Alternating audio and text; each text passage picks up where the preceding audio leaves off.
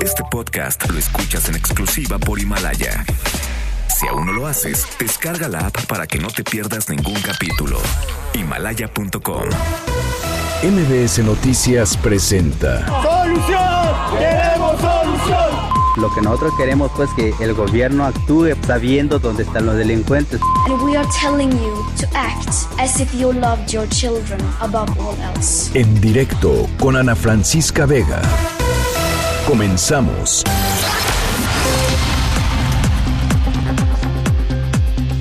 Las 5 de la tarde con un minuto, ¿cómo están? Me da muchísimo gusto que me acompañen. Estamos aquí en directo a través de MBS Noticias. Yo soy Ana Francisca Vega y hoy es martes, eh, el último día de marzo, martes 31 de marzo del 2020. Saludo con muchísimo gusto y cariño a toda la gente que nos está escuchando desde Ciudad del Carmen, Campeche, a través de la mejor en el, ciento, en el 100.5 de FM, de 5 de la tarde a 7 de la noche todos los días.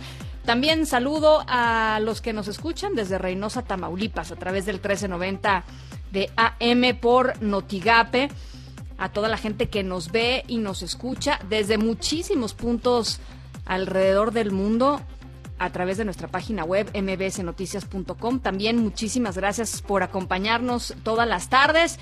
Y a los que nos escriben, les recuerdo que nuestro número de WhatsApp es el 5543 77 1025.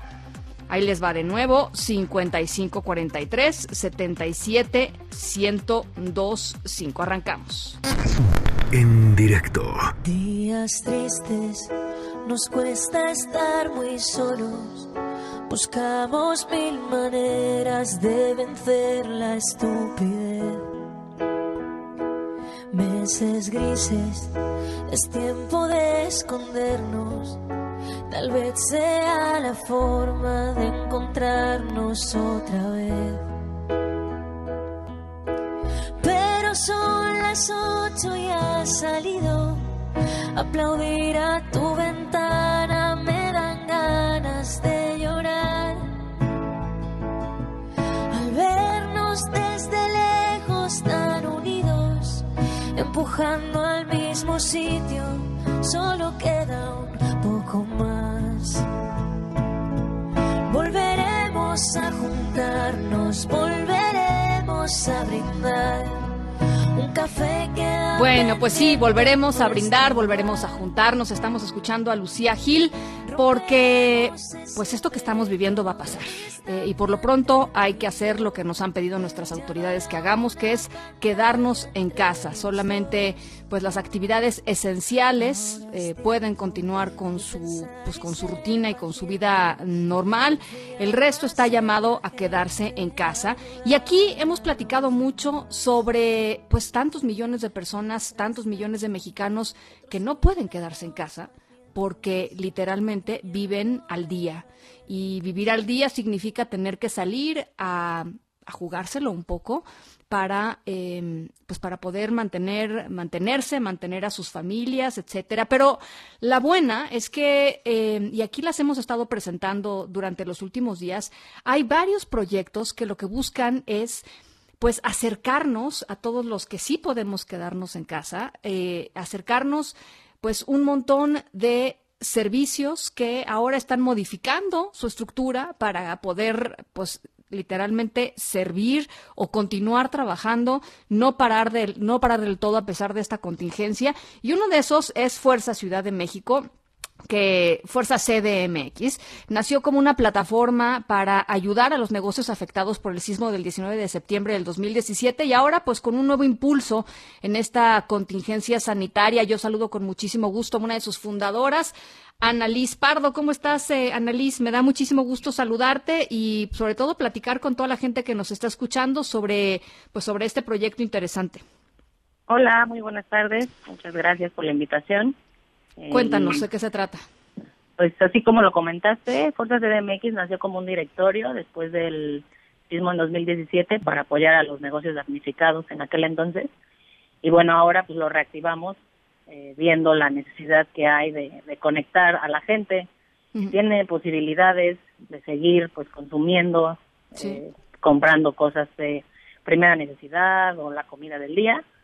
Eh, para que puedan pues consumir con causa y darle preferencia a esos negocios locales que tienen la fonda de la esquina, la frutería de la cuadra, este, pues así, los negocios de la colonia que, que son los que más están resintiendo la crisis ocasionada por la cuarentena. Y seguro ustedes eh, em, lo que han lo que han visto es pues una transformación muy rápida, ¿no? De quizá gente que no estaba acostumbrada a utilizar medios digitales o redes sociales o WhatsApp para hacer sus negocios, que simplemente tenían pues no sé sus abarrotes o su, su comida corrida, etcétera, y de pronto pues a reinventarse, ¿no? Exactamente, eso es la verdad lo más preocupante que hemos estado viendo porque si bien hemos tenido mucha comunicación y la gente en redes eh, lo está compartiendo y mucha gente se está registrando, la realidad es que la gente que más lo necesita, pues muchas veces no sabe ni siquiera usar estas, estos canales y pues no hay forma de hacerlos llegar, ¿no? Entonces hoy día la, la, el llamado que tenemos a la población es que pues prefieran consumir con ellos y aunque no los encuentren en plataformas pues, normales como hasta Rappi, Corner Shop, pues más bien que busquen a esos que los necesitan, que pueden estar abajo de sus casas y que les consuman a ellos. ¿Cuántos negocios hay en Fuerza CDM? Es Fuerza CDMX, ¿no? Fuerza CDMX, sí. Este, Ahorita ya tenemos más de 4.000 en la base de ah, datos.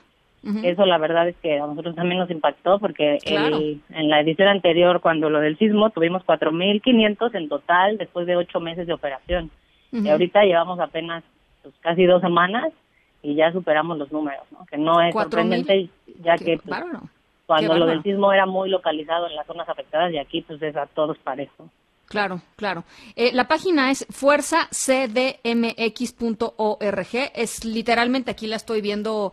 Es una, pues es una plataforma en donde ustedes se meten y pueden ir descubriendo los diferentes negocios que, que, que la gente va, va subiendo. Y además hay una parte muy interesante eh, Ana, que es, eh, dice, entra a tu cuenta para publicar. O sea, tú abres una cuenta si eres un pequeño negocio, por ejemplo, alguien que nos esté escuchando ahorita que tiene una papelería, un pequeño negocio en la Ciudad de México, lo que sea que tenga, eh, abre una cuenta con Fuerza CDMX y a partir de ahí puede empezar a publicar y puede empezar a anunciarse, ¿no? Así es, es sin costo. Eh, lo hicimos lo más sencillo posible, como hacer una publicación en Facebook. eh, tal cual puedes subir las fotos, imágenes, de preferencia pues que suban todo el, catálogo que tienen disponible con precios y muy importante pues los datos de contacto para que les puedan hacer el pedido. Claro, claro. Oye, Ana, y cuéntanos, este, seguramente tienes por ahí alguna anécdota que, te haya a ti movido, así como, como después del sismo del, del 19 de septiembre del 2017, de, de, después de haber construido esta plataforma y ahora reactivándola. Eh, algo que, que, nos quieras este, compartir, que nos quieras contar que te haya sucedido alrededor de Fuerza CDMX. Ay, pues la verdad es que son historias muy conmovedoras porque conoces a la gente y te cuentan pues cuántas personas dependen del negocio, ¿no? o sea, qué es lo que hay detrás de, pues, de esos esfuerzos que todos estamos haciendo. Y lo más bonito y también satisfactorio es que ves cómo se hacen alianzas dentro de la misma plataforma, que se conocen sus diferentes negocios y ven cómo juntos pueden salir adelante. eh, cómo van cambiando esos modelos de negocio y se reinventan, ¿no? Por ejemplo, cuando lo del sismo había un restaurante que pues tuvo que cerrar porque la calle eh, no se podía pasar y lo que hizo, pues, en vez de hacer un restaurante de atención ahí en la mesa, empezó a hacer como de catering y servicios para eventos. Y bueno, hoy, dos años después, pues ya más bien ese es un negocio principal y el restaurante lo tienen de base. Entonces, pues creo que esa es una de las principales lecciones, que es pues, reinventarse o morir, como dicen, y, y pues no estar no estar cerrados y ver que sí hay oportunidades, nada más pues es cosa de buscarlas, tener los ojos bien abiertos. Bueno, pues ahí está el llamado. El llamado es a consumir local, eh, como dice Ana. Eh, eh, en primera instancia, muchos de estos negocios pues no tienen acceso a Internet, no están en esta red, no están en ninguna red. pero ustedes los conocen, ¿no? Toda la gente que nos está escuchando conoce los negocios de por, de por, su casa. Lo primero sería consumir local y evidentemente también pues echarle una, una visitada a Fuerza CDMX eh, .org para que puedan ver pues la cantidad eh, impresionante de negocios, ya nos decía Ana, más de 4.600 negocios registrados de gente que está pues tratando de continuar a flote en esta contingencia. Yo te agradezco mucho, Ana, y ojalá platiquemos un poquito más adelante, ¿te parece? Porque pues esto, esto empieza, esto arranca y va a ser muy interesante que nos compartas igual eh, pues qué es lo que más está buscando la gente, qué es lo que más está subiendo la gente. Creo que también valdría la pena platicar un poquito más adelante. Sí, con mucho gusto. Y también estamos trabajando en colaboraciones con otras organizaciones para hacer más fácil el envío de los productos para esas personas que no estaban acostumbradas a hacer entregas a domicilio, como T-Box, o con Canasta Rosa, que también les ayuda a crear su tienda online sin costo y es muy fácil. Entonces, bueno, pues también pueden ver ahí la información en la página. Bueno, pues ahí está la invitación para que entren a fuerzacdmx.org. Te agradezco mucho, Ana. Muchas gracias a ustedes. Muy buenas tardes, Ana Liz Pardo, fundadora de este proyecto que nació el 19 de septiembre del 2017 y que reactivaron eh, hace, hace unas semanas ya con 4.600 negocios registrados solo en estas dos semanas. Ese es el tamaño de la necesidad. Y más adelantito vamos a estar hablando justamente sobre qué hacer eh, para que efectivamente toda la gente que, que, deba de parar en México pueda hacerlo. Eh, y, y esto evidentemente va enfocado a todos los que nos están escuchando que tienen un negocio pequeño que no pueden parar porque pues de eso depende el sustento el sustento diario. Vamos a estar platicando un poquito más adelante sobre esto. Por lo pronto nos vamos con el resumen. Noticias en directo. Bueno, pues se declaró finalmente la emergencia sanitaria nacional por COVID-19. Hasta el 30 de abril se suspenderán actividades no esenciales en los sectores públicos, privados y sociales. Para las actividades esenciales no podrán reunirse más de 50 personas y se exhorta a la población a cumplir eh, resguardo domiciliario, este llamado a quedarnos en casa. Se postergaron también eh, el censo del INEGI, estaba, pues estaba justo eh, en este mes estaba llevándose a cabo y todas las encuestas eh, del INEGI y también las encuestas privadas. Y después del 30 de abril se va a ir informando poco a poco de la reanudación escalonada de actividades. Más adelantito estaremos también platicando sobre eso. Mientras tanto, les Cuento que el corte de ayer por la noche, todos los días a las 7 de la noche, como, como todos ustedes saben, se hace el recuento de las personas infectadas, las personas que han muerto a raíz de eh, COVID-19. Eh, en el último corte, México eh, suma cuatro muertes más por coronavirus, dos en Baja California Sur, una en Baja California y otra en Zacatecas. Las cifras oficiales hasta ayer a las 7 de la noche son 28 personas muertas y 1.094 contagios ya confirmados. Y a partir de mañana, los centros comerciales de la capital cerrarán por la contingencia. Varios anuncios desde la jefatura de gobierno. Adrián Jiménez, te saludo con mucho gusto. Platícanos. Buenas tardes, Ana Francisca, auditorio, un saludo afectuoso. Efectivamente, pues ante la contingencia sanitaria por COVID-19, mañana deberán cerrar sus puertas los 338 centros comerciales y departamentales cuya actividad no está ligada al sector de alimentos o farmacia. Esto se suma a la previa suspensión de, de las actividades en negocios que tenían que ver con giros eh, como baños públicos, salones de fiesta, bares, museos, zoológicos, los centros de educación de todos los niveles, así como los centros de cultura. Esto lo dio a conocer el día de hoy la jefa de gobierno Claudia Sheinbaum en lo que fue también su última conferencia de prensa de manera presencial por la actual emergencia.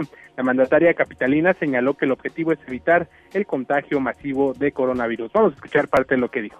Adelante. Ya habíamos suspendido juegos electrónicos, billares, boliches, baños públicos, salones de fiesta, museos, zoológicos, centros de educación en todos los niveles, eh, centros de cultura, eso ya se había hecho previamente y ahora pues incluye también todos los centros departamentales, todos los centros comerciales que no tienen que ver directamente con alimentación, farmacias, etcétera.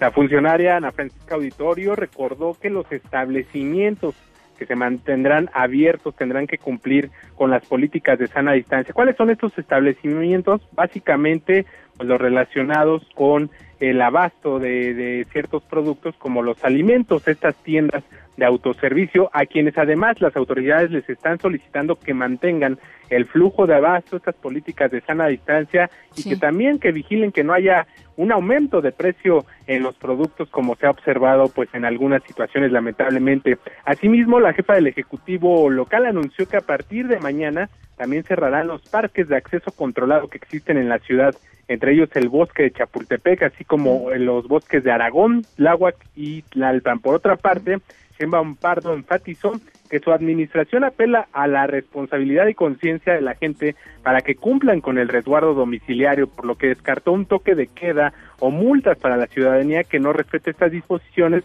medidas que como hemos visto ya se aplican en otras ciudades del país y también en otras naciones. Comentar finalmente que en el gobierno capitalino trabaja pues de manera presencial solo el personal relacionado con las actividades denominadas esenciales como salud y seguridad y según estimaciones de la jefa de gobierno, 80% del personal está trabajando desde su casa. Ana Francisca Auditorio, la información que les tengo.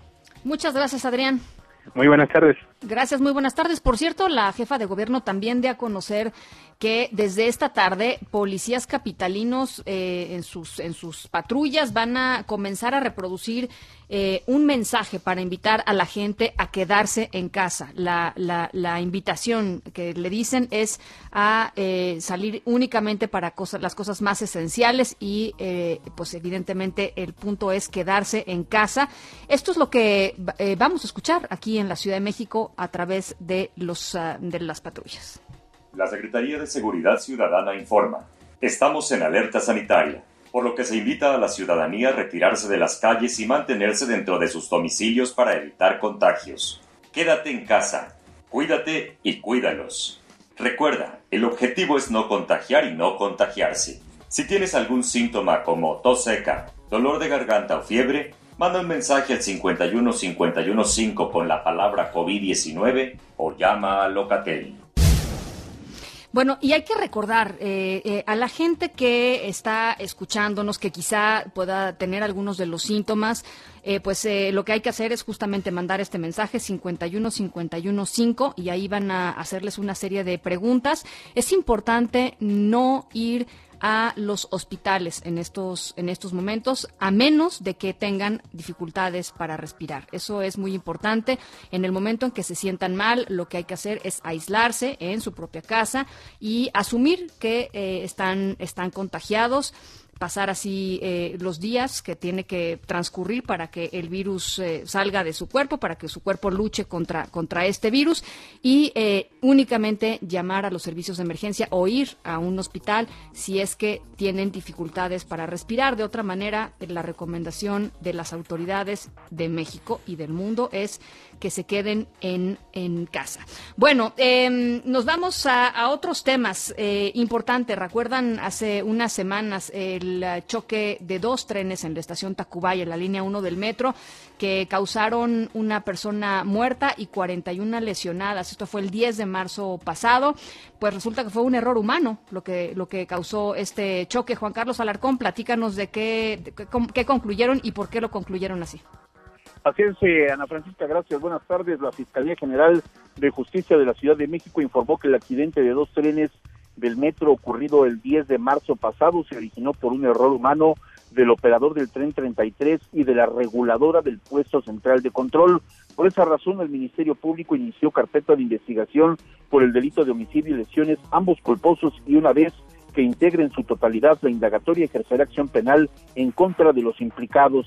En dicho accidente falleció un hombre que viajaba como pasajero y al menos 40 personas más resultaron lesionadas cuando el convoy se encontraba detenido en la estación Tacubaya línea 1, donde el segundo tren los impactó a una velocidad promedio de 50 kilómetros. En videoconferencia de medios, Ulises Lara, vocero de la Fiscalía, informó que los dictámenes periciales determinaron que el accidente fue resultado de omisiones de operación incurridas por el conductor y la reguladora de, de los procedimientos de seguridad. Sostuvo que el peritaje realizado por la Fiscalía Capitalina coincide con el presentado por la empresa alemana que se contrató para elaborar el dictamen de manera independiente. Escuchemos. Adelante. De acuerdo con los manuales operativos del sistema de transporte colectivo, el conductor estaba obligado a aplicar el frenado del convoy mediante la maniobra de estacionamiento de emergencia en rampa. La reguladora de la línea no instruyó al conductor a realizar esa medida que implicaba mantener el convoy detenido de forma segura, sino por el contrario, le instruyó a que avanzara. El conductor cambió de modo de pilotaje automático a manual limitado con la autorización de la reguladora del puesto central de control. Cabe señalar que en ese modo de conducción no se cuenta con ningún, ningún dispositivo de seguridad del tren. El vocero mencionó que de acuerdo con el registro de la caja negra se observaron que las diferentes maniobras provocaron que se perdiera la presión del aire del sistema de frenado y durante ocho minutos se observó mediante videos a diferentes personas justamente entrando y saliendo de esta cabina de conducción, lo cual pues prácticamente está prohibido. De, eh, derivado de esta situación, bueno, pues se fincará responsabilidad tanto al operador del tren como a la controladora del centro de control de mando del sistema de transporte colectivo Metro. Y es el reporte que tengo. ¿Y cuál es eh, cuál es la responsabilidad, eh, digamos, que están, cuál es el escenario para ellos? La acusación, la acusación ya está hecha, es homicidio culposo y lesiones ah, pues, culposas. Ya, ya. Bueno, pues eh, estamos al tanto, Juan Carlos. Gris panorama para, para ambos. Sí, sí, sí, sí, sí, totalmente. Te agradezco mucho, Juan Carlos. Buenas tardes. Un abrazo. Hasta luego. En Nuevo León, eh, familiares de niños que padecen lupus sistémico de diversos hospitales denuncian que desde hace meses les faltan medicamentos esenciales para el tratamiento de sus hijos y esto además se ha, pues, se ha hecho mucho más evidente en las últimas semanas. En la línea está Verónica Molinar, mamá de una, de una niña con, con lupus y de la asociación Lupus y AIG Caminando Juntos. Verónica, me da mucho gusto saludarte. Gracias por tomarnos la llamada. Platícanos eh, cuál es la situación. Hola Francisca, muchas gracias por darnos este tiempo en, tu noticiario, que para nosotros es muy fundamental. A ver, cuéntanos, eh, cuéntanos qué está pasando. Ah, ok. Mira, este, somos una asociación con niños y adultos con lupus y artritis idiopática juvenil. Eh, tenemos ahorita una problemática con el desabasto de la hidroxicloroquina que este, este, este medicamento es muy esencial para la enfermedad, pero hace unos días se anunció que era la que estaban utilizando para el coronavirus. Fue el propio presidente Trump, ¿no? El que, el que, el que anunció esto. Ajá, entonces eso nos, pues, nos provocó un desabasto a nivel nacional y a nivel mundial, ¿verdad? Por este tratamiento. Sí. Eh, nosotros lo necesitamos mucho, eh, los pacientes lo requieren ya que es un medicamento que pues controla la enfermedad y controla que no haya brotes y que no se reactive, ¿verdad? Sí, claro. Entonces, pues nosotros estamos estamos solicitándole al, al gobierno, ¿verdad? Estamos solicitándole al presidente de la República, Manuel López Obrador, que pues no nos abandone, que voltee un poquito a ver la problemática que tenemos nosotros y que este medicamento es fundamental y pues nosotros estamos viendo, nos estamos en esta situación de aparte de la pandemia somos un grupo de riesgo. Entonces necesitamos ese medicamento. Los hospitales ahorita se encuentran pues atendiendo esta pandemia y pues no queremos que ninguno de nuestros pacientes llegue y pues no, no le den la atención debida y por falta de este medicamento, ¿verdad? Totalmente. ¿Qué les dicen las autoridades, eh, Verónica? Entiendo que, como tú dices, el foco está en este momento en, en, combatir la pandemia, pero ustedes son pues un grupo vulnerable, eh, este, grupos que tienen enfermedades autoinmunes, este, pues sí son vulnerables, ¿no? Así es. Mira, este, pues aquí las autoridades en, en Nuevo León, pues prácticamente también ellos están ahorita un poquito en desabasto. Nos dicen que van a, a tratar de apoyarnos, pero ya los pacientes tienen pues un mes sin el tratamiento. A nivel nacional estamos trabajando las, todas las asociaciones de cada estado. Eh, hemos, hemos pedido una petición de que este medicamento pues esté un poquito más controlado y se venda con una receta médica. Claro, ya que, Ya que con el anuncio que se hizo, este, mucha gente fue y compró pues para prevenir, ¿verdad? Y era Pero, pues, y entonces... Sí, sí. Sí, sí, bueno, no cura nada, no, no cura el COVID-19 la hidroxicloroquina, eh, Verónica, hay que decirlo claramente, no, no lo cura. Este, y, y la gente que fue a comprar todo este medicamento acaparándolo, por si las moscas, ¿no? Este, pues eh, yo creo que se tendrían que acercar a asociaciones como ustedes para donar el medicamento que compraron que no les sirve para combatir la epidemia de coronavirus. Eh, si alguien quiere, nos está escuchando, hizo algo así o conoce algo así o quiere donar cajitas de, eh, hidroxicloroquina, ¿cómo te pueden localizar, Verónica? Mira, en cada estado hay una asociación o pueden meterse a dale hashtag Juntos por el Lupus, ahí van a aparecer todas las asociaciones. Y pues hacemos este, ahí, ahí vienen varias campañas que nosotros hemos hecho. Una de ellas es también, pues si tienes, si tienes hidro, hidrocloroxina en tu casa, pues dónala, porque un paciente con una enfermedad reumática la, la requiere y más es calidad de vida, ¿verdad? Para él. Claro, claro. Entonces nosotros estamos haciendo ese tipo pues de campañas, ¿verdad? Y, y también pues que ya se nos escuche y que también se nos atienda de, de que ya nos den eh, este medicamento tanto en las clínicas o si la va a, nos habían comentado que la Secretaría de Salud es la única que la va a manejar precisamente por todo esto.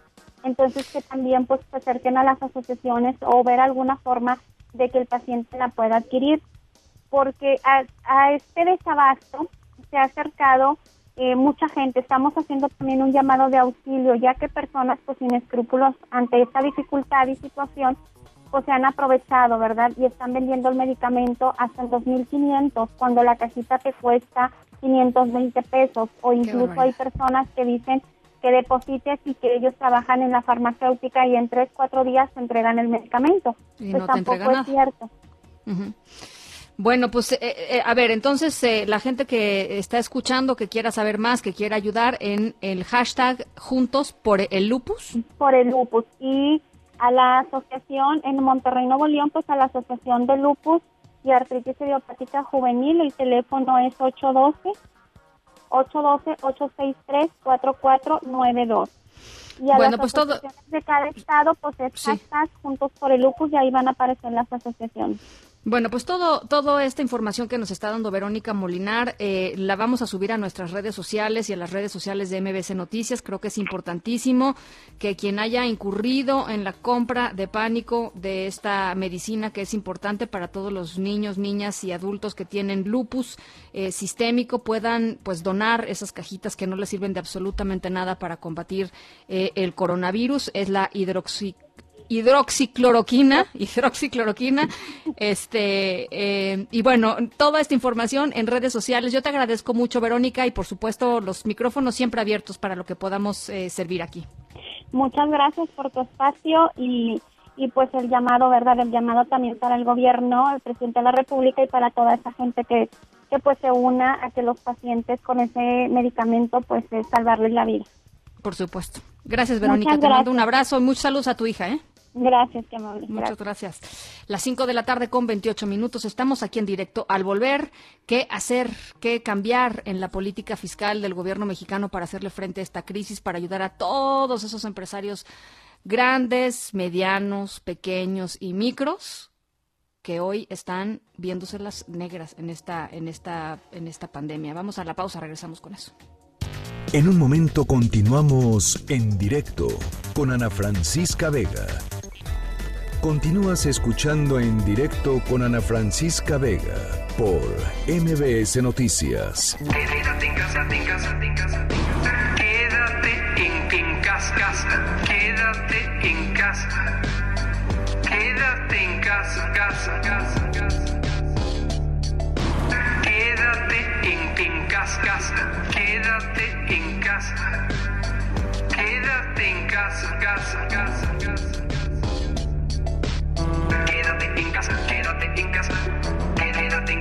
Casa, en casa. Quédate en casa, quédate en casa. Quédate en casa, en casa, en casa, en casa. Bueno, pues ahí está este rap, quédate en casa, inspiración de nuestro querido productor Daniel ah, Guerra, es eh, evidentemente el subsecretario López Gatel con el llamado a quedarse en casa. Y una de las reflexiones que hemos hecho en los últimos días es pues ¿qué hacemos cuando una buena parte de la población simple y sencillamente no puede quedarse en casa? Debe haber una solución y creo que la solución está en una en, en distintos cambios dentro del gobierno federal, eh, en políticas fiscales, en políticas económicas distintas, en fin, eh, ejemplos hay se están implementando en algunos lugares del mundo y sobre todo eh, el rumbo que están tomando las cosas pues no es el rumbo necesariamente que va a llevarnos a la mejor salida para todos. Y por eso eh, queremos platicar otra vez porque platicamos el martes el martes pasado justamente hace una semana con Ricardo Fuentes Nieva director ejecutivo de Oxfam México sobre estos asuntos. Ricardo y las cosas pues como en cualquier crisis de una semana a otra cambian eh, importantemente y el escenario hoy es distinto y creo que es momento ¿no? de plantear estas, estas soluciones a una crisis que es claramente una crisis muy profunda, una crisis económica. Sí, tienes razón, Ana. Mucho gusto en saludarte primero. Igual- Eh, igualmente. eh, yo creo que la tragedia es que en, en esta crisis todo está cambiando de manera muy rápida, como lo dices, pero las cosas que deberían cambiar siguen igual. Y, y la, la obcecación del gobierno federal y del presidente en específico de, de no eh, pues lanzar un paquete fiscal del tamaño que, que se ha hecho en otros en otros países eh, pues se, eh, se está tardando no o sea cada día que pasa es, es un día en donde personas que están en, en, eh, en condiciones de vulnerabilidad económica pues ven su, su, su vida, su patrimonio, su capacidad de, de mantener una alimentación de cualquier tipo amenazada. Y hoy en la mañana el presidente anunció que el domingo se, se, se dará a conocer un, paquete económico, pero las señales que yo escucho no son muy alentadoras, porque el presidente menciona que no ma- mantendrán la austeridad republicana, y que con los eh, programas sociales existentes es suficiente, ¿no? O sea, adelantando un poco unos, eh, agregando un poco de, dispersión eh, en, otros, pero, pero la verdad es que hasta ahora lo que yo veo es algo poco coordinado, insuficiente y tardío. ¿Qué tendría que estar pasando? O sea, este, este, este paquete de, de reformas fiscales tendrían que ser reformas fiscales eh, dirigidas hacia dónde? Pues mira, yo creo que más que, que una reforma fiscal, porque una reforma fiscal eh, implica eh, cambio en, en las tasas impositivas. Yo creo que más más que nada es, es un paquete un, un paquete de, de gasto público, un paquete de gasto público que esté financiado con, con distintas fuentes, pueden ser créditos del Fondo Monetario Internacional o puede ser deuda pública en los mercados internacionales. Eh, México tiene espacio para eso, eh, tiene, tiene una deuda pública que es menor a otros países que ya tienen estos paquetes fiscales como Brasil o Argentina. Eh, y, eh, y, y utilizar esos recursos para tres, tres razones, o, sea, o para tres áreas específicas. Proteger el sistema de salud, que, que, digamos, el, que creo que fue el domingo, en, en la conferencia de la tarde, se dio eh, un- una, la información de qué es lo que está disponible en términos de cama. Así eh, es. y que es insuficiente, ¿no? Ha sido insuficiente, digamos, de- digamos, la, la, la inversión en el sector salud ha sido eh, baja crónicamente por décadas y, y entonces eh, nos, nos tenemos esta pandemia y nos encuentra con, pues, con muy poca infraestructura de salud, ¿no? Entonces, Claro. El primer elemento de, de ese gasto público adicional tiene que ser el sector salud. El segundo, la protección de empleos formales eh, y de la estructura económica como existe, sobre todo eh, a- apoyo a, a- a- a pequeñas y medianas empresas con la condición de que no despidan a los trabajadores formales. ¿no? Y esta es una propuesta que Santiago Levy hizo en Nexos eh, y que a mí me parece eh, digamos, muy interesante y muy inteligente. Apoyas a las pequeñas y medianas empresas que no despidan a sus trabajadores y que mantengan, eh, digamos, como su planta laboral, porque, eh, eh, digamos, de alguna manera eh, será difícil para estas pequeñas y medianas empresas que, que tienen muy poco efectivo sobrevivir una cuarentena que ahora ya pues, lo vamos a ver de cinco o seis semanas, por lo menos. ¿no? Eh, y el tercero es proteger a la, al- a la economía informal, al, al sector informal. Más de 31 millones de personas tienen eh, empleos informales. Y muchos de ellos están en el sector informal, muchos de ellos están en el sector formal, pero tienen empleos informales, no tienen contratos, no tienen seguridad social. Eh, y aquí es, es eh, digamos, donde se presenta el desafío más grande. Eh, si hubiera este paquete fiscal, si hubiera este gasto adicional, es cómo llegar a estas personas. Pero, pero yo, yo creo que existen los padrones de antiguos programas sociales, existen posibles eh, maneras de, de focalizarlo de manera territorial. Lo que estamos viendo en otras ciudades del mundo, como Nueva York o Barcelona, es que los barrios más pobres son quienes tienen más contagios. Eh, y esto de alguna manera es intuitivo, son las personas que tienen que moverse más, que tienen que tener más, más, más movilidad, que no pueden quedarse en casa. Entonces se puede focalizar en, eh, en, en, en- en barrios y zonas urbanas con ingresos menores eh, para dar transferencias no condicionadas y utilizar parte de este, de este gasto adicional eh, para, para lograr dos objetivos, ¿no? Eh, proteger eh, el ingreso de las familias vulnerables económicamente y ayudarlas a que, a que se queden en casa.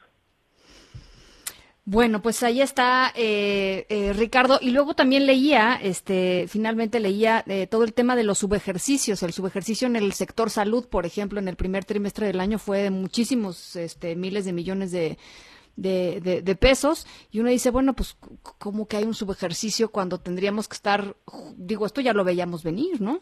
Pero bueno.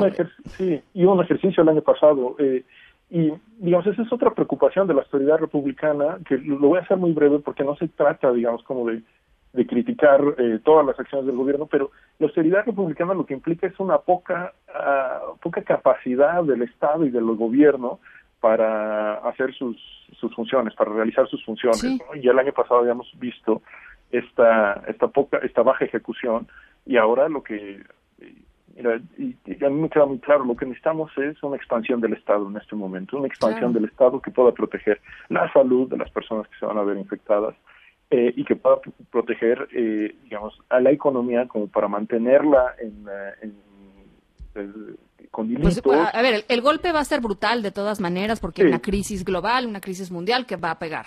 Pero dentro de esta crisis mundial y global, eh, habría maneras de, de, quizá no, no, no sé, me parece que el, el, pues puede ser gravísimo, literalmente. Y necesita una intervención, necesita una intervención estatal fuerte y una intervención estatal decisiva y una intervención estatal urgente. Ese es, eh, para mí ese es el, digamos, como el resumen.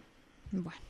Pues eh, Ricardo, te seguiremos molestando las siguientes semanas para ver qué anuncia el presidente, eh, eh, por dónde podemos también abrir abrir tema de conversación en torno a lo que se debe hacer y conforme vaya avanzando la crisis, porque pues esto esto va a ir avanzando muy rápidamente. Por lo pronto te agradezco mucho y me da de verdad muchas mucho gusto saludarte.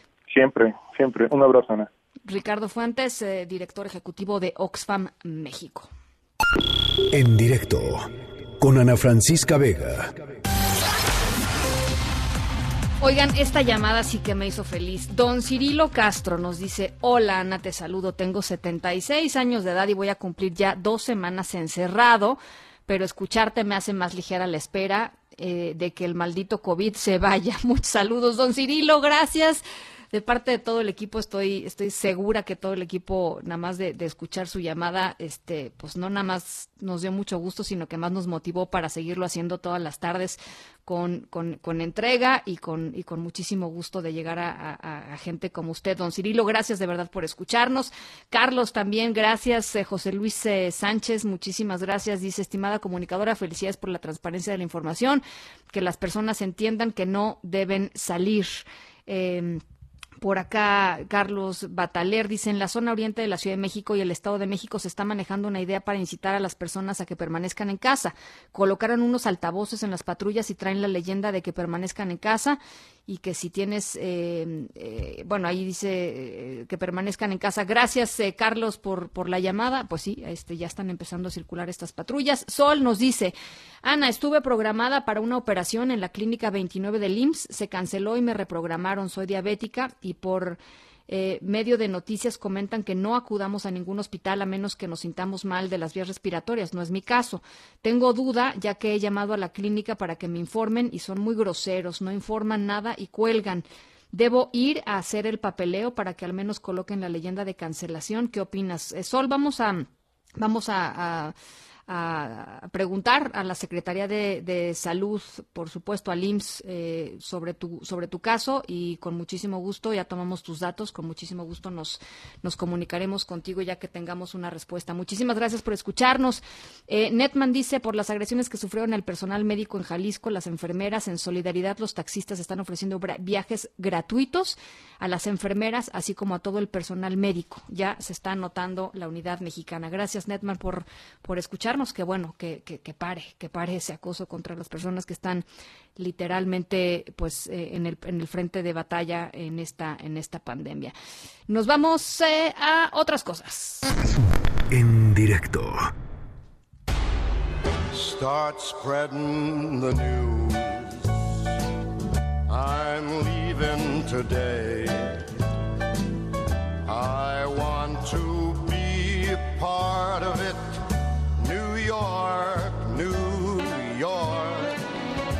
Nuestra historia sonora de hoy es la cosa más romántica del universo. Eh, y miren que hay muchas historias románticas por ahí que, les podemos traer en las historias sonoras, pero esta, esta la verdad es que está muy buena. Eh, se sitúa en la ciudad de Nueva York. Eh, sabemos que Cupido no espera, ¿no? O sea, Cupido cuando quiere atacar, ataca.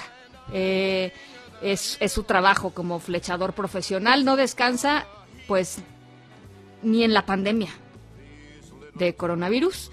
Eh, Nueva York es testigo de una historia de amor en plena contingencia sanitaria, en donde nadie entra y sale de sus casas.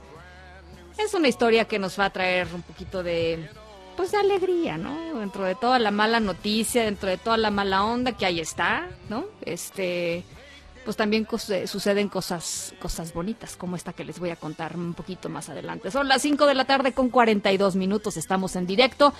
Yo soy Ana Francisca Vega y nos vamos a la pausa, regresamos con más.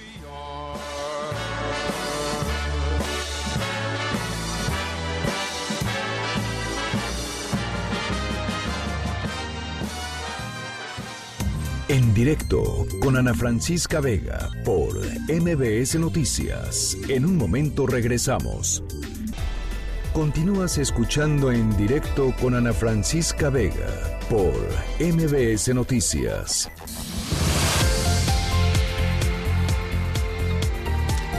Bueno, pues ya platicábamos con el director de Oxfam, eh, Ricardo Fuentes, sobre pues apoyos que requiere el sector privado para continuar eh, pues en una economía que si de por sí ya está golpeada, estará más golpeada con una crisis global, pero para tratar de pues mantener liquidez financiera y enfrentar esta crisis de salud de la mejor manera posible. Bueno, pues en este contexto el CCE, el Consejo Coordinador Empresarial, solicitó al gobierno federal un decreto que permita a, a todas las empresas pues mantener esto, ¿no? La liquidez para enfrentar la crisis del COVID-19.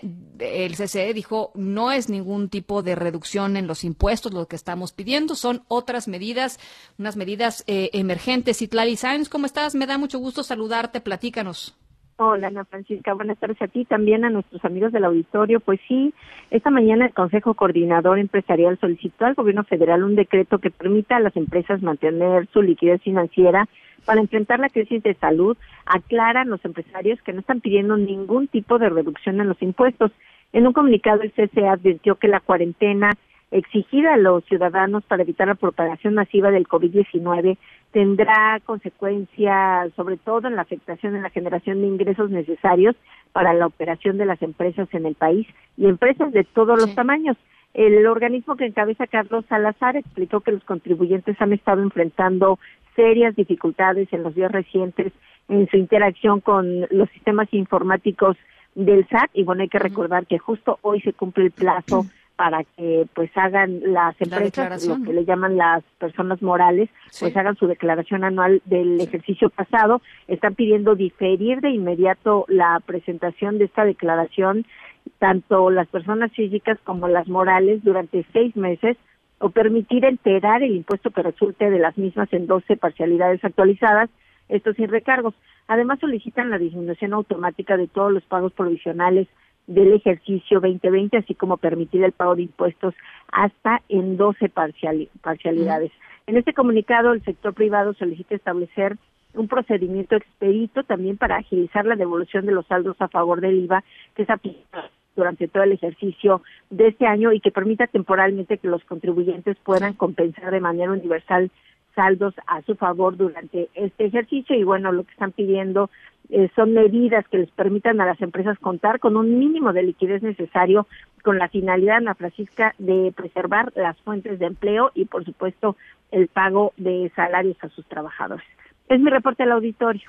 Muchísimas gracias, Itlali. ¿Alguna respuesta del gobierno federal? No, Hasta el momento nada, de hecho el portal ya ha habido pues algunas quejas en el sentido de que el sistema no está funcionando al 100%, pero el Servicio de Administración Tributaria incluso hace unos días lo único que reiteró es que no se va a condonar, no se va a prorrogar, no se va a ampliar el plazo y lo que sí tiene pues es que está haciendo este llamado a la solidaridad de los contribuyentes, sobre todo los grandes, que son las empresas a las que les corresponde hacer hasta hoy, último día de marzo, esta declaración anual y para las personas físicas pues no sabemos cuál va a ser la historia, sin embargo, pues se tiene todo abril para la presentación de las declaraciones eh, de, de, de Individuales, de este- del ejercicio pasado. Bueno, pues estamos pendientes de la respuesta del gobierno federal. Por lo pronto te agradezco mucho el reporte, Citlali. Buenas tardes, Ana Francisca. Gracias igualmente. Y bueno, en redes sociales, en redes sociales, no sé si ustedes, eh, no sé si ustedes lo han escuchado. Hay un video de una de una empresaria veracruzana de, de nombre Sabrina Zárate que usa uno de los mensajes del subsecretario de Prevención y Promoción de la Salud Hugo López Gatel para, pues, externar, digámoslo así, de una manera muy, muy creativa, lo que para ella tendría que estar pasando con el gobierno federal y el apoyo a las, a las empresas. Vamos a escuchar un poquito. Un llamado a las personas empresarias y den todo el respaldo para que sus trabajadores puedan quedarse en casa sin que sean penalizados con que sean despedidos o que no se les pague el salario. Hoy hago un llamado a Andrés Manuel López Obrador y a las autoridades de Hacienda y del SAT a que comprendan la importancia de esta medida, que suspendan el pago del impuesto sobre la renta para que las empresas puedan prorrogarlo o exentarlo sin que sean penalizados o multados. Es solo un mes. Es solo un mes, pero es un mes de solidaridad del gobierno para el interés de todas y todos los que movemos este país. La generosidad que pueda ejercer en este momento un empleador la generosidad que puede ejercer en este momento el gobierno hacia una empresa grande, mediana, pequeña, muy pequeña, va a ayudar a todos. Un mes de salario de los trabajadores debe ser garantizado. Prorrogar o exentar los impuestos por un mes debe ser garantizado. Si las empresas hacen esto, vamos a tener decenas de millones de personas quedándose en casa. Y así es como funciona la mitigación. Si el gobierno hace esto, vamos a tener decenas de millones de empresarios con posibilidad de apoyar a sus empleados a guardarse en casa. En la medida en que los empresarios podamos prorrogar o exentar el impuesto sobre la renta, la luz, el seguro social, vamos a poder enviar a nuestros trabajadores a casa y es así como funciona la mitigación. Todos queremos irnos a casa, pero necesitamos, nos urgen estímulos fiscales. Bueno, pues ese es el mensaje de esta empresaria veracruzana. Por supuesto, ya se viralizó por todos lados. Sabrina Zárate. Eh, se los ponemos, por supuesto, en nuestras redes sociales. Ahí andan redes sociales de MBC desde tempranito en la mañana. Son las 5.50. Vamos a la pausa. Regresamos con más. En un momento continuamos en directo con Ana Francisca Vega. Continúas escuchando en directo con Ana Francisca Vega por MBS Noticias. Ayer, eh, 30 de marzo, fue el Día Internacional de las Trabajadoras del Hogar y en este marco, eh, CONAPRED, el Consejo Nacional para Prevenir la Discriminación y otras organizaciones de la sociedad civil hicieron un llamado a toda la gente que eh, emplea a trabajadores o trabajadoras domésticas en México a pagar el salario íntegro de las personas trabajadoras del hogar y permitirles cumplir la medida de quedarse en casa durante esta contingencia. Eh, so- sonaría como algo que, pues, pues, todos tendríamos que estar haciendo, pero desafortunadamente no es así. Eh, las trabajadoras del hogar son frecuentemente pues una de las poblaciones más vulnerables y más discriminadas en nuestro país y eso que son millones de personas. En la línea está Marcela Azuela, directora de Hogar Justo Hogar. Marcela, me da mucho gusto saludarte. ¿Cómo estás? Igualmente, muchísimas gracias por este espacio. Me da mucho gusto saludarte a ti y a todo tu auditorio. Al contrario, Marcela, pues eh, a ver, pues, el llamado es ese, ¿no? El llamado es a pagar el salario íntegro de todas estas personas que trabajan en nuestros hogares y que se queden en sus casas durante la contingencia, ¿no? Así es, es que fíjate que desafortunadamente tenemos ya varios casos de trabajadoras o que las están pidiendo que se vayan a su casa pero sin goce de sueldo, como unas vacaciones sin goce de sueldo, o las están despidiendo de plano sin saber cuándo van a volver a tener trabajo, por un lado. Pero por otro lado también tenemos empleadores que les piden que se queden en sus casas y que no les están permitiendo irse a las suyas con sus familias. Entonces, ninguna de esas cosas está bien. Tenemos que tratarlas como cualquier otro trabajador. Si pudieran, si, porque las autoridades nos lo piden, que lo más recomendable es irnos a nuestra casa, pues que las trabajadoras se vayan a sus casas, pero sin perder su salario, por favor. De eso viven. ¿Qué van a comer, no? Muchísimas trabajadoras del hogar son jefas de familia, tienen tres, cuatro, cinco hijos y solo viven de ese salario. Entonces, exactamente el llamado es a que seamos solidarios, a que seamos responsables, a que seamos justos y no nos dejemos llevar por el miedo, ¿no? Porque creo que está pasando que hay mucho miedo y que entonces una de las primeras cosas que abandonamos es a la trabajadora del hogar y hay que se las arregle como pueda porque yo no sé cómo me va a ir a mí. Pues nos, les pedimos a la ciudadanía ser responsables, ser justos, no dejar a la trabajadora a su suerte. Y el hashtag que promovemos es contagiemos solidaridad. Ya basta de contagiar miedo, ya basta de, de contagiar eh, eh, individualismo, ¿no? Veamos unos por otros, las trabajadoras nos cuidan, Ahora nos toca cuidarlas a ellas. Sí, sí. Es muy impresionante, ¿no, Marcela? Toda la gente que está haciendo, que está haciendo la cuarentena en sus casas, que, que pues eh, la trabajadora del hogar se fue a, su, a sus, a sus casas, a sus pueblos, a donde sea, donde sea que vivan, digamos.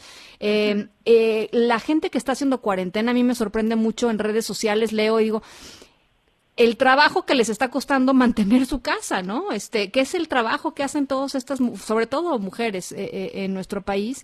Eh, y ese es el valor que tiene ese trabajo. O sea, ese trabajo de, del hogar permite que muchas otras personas hagan otros trabajos, ¿no? Totalmente. Este... Es importante lo que dices porque no lo valoramos, ¿no? Como que creemos que es así en automático, que uno llegue a su casa y esté toda limpiecita.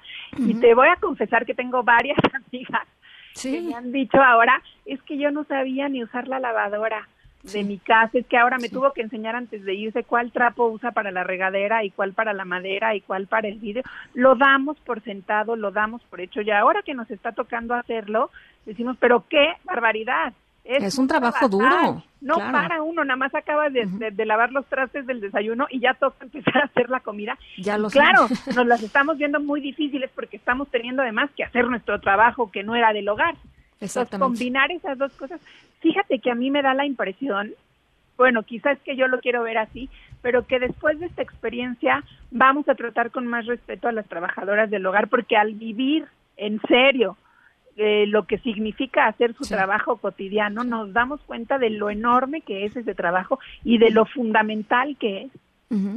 Totalmente de acuerdo, Marcela. Y el llamado, yo ya le agrego al llamado de eh, ¿cuál, era el hashtag que, nos dijiste? Contagiemos solidaridad. Contagiemos solidaridad. Este, como parte de contagiar solidaridad, eh, y ya que estamos en eso, pues hay que inscribir a las trabajadoras del hogar al Instituto Mexicano del Seguro Social, que tengan seguridad social, que tengan este, eh, la posibilidad de tener una pensión, que tengan la posibilidad de atenderse en un hospital eh, en caso de que lo necesiten.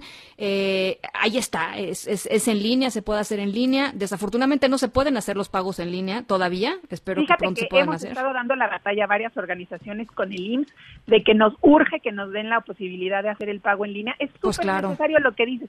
Mira, desde el año pasado, el 30 de marzo del año pasado, se lanzó este programa piloto. Estamos a un año de él, dan 15 mil trabajadoras inscritas. Ah, ya Cuando 15,000, hay me da gusto, millones sí. y medio casi de trabajadoras. en- Entonces, es súper oportuno. En este Sí. momento, si cualquiera de nuestras trabajadoras se enfermara, es urgente que tenga IMSS, que pueda ser atendida con buenos Totalmente, servicios, con buenos totalmente. médicos, con buenas medicinas.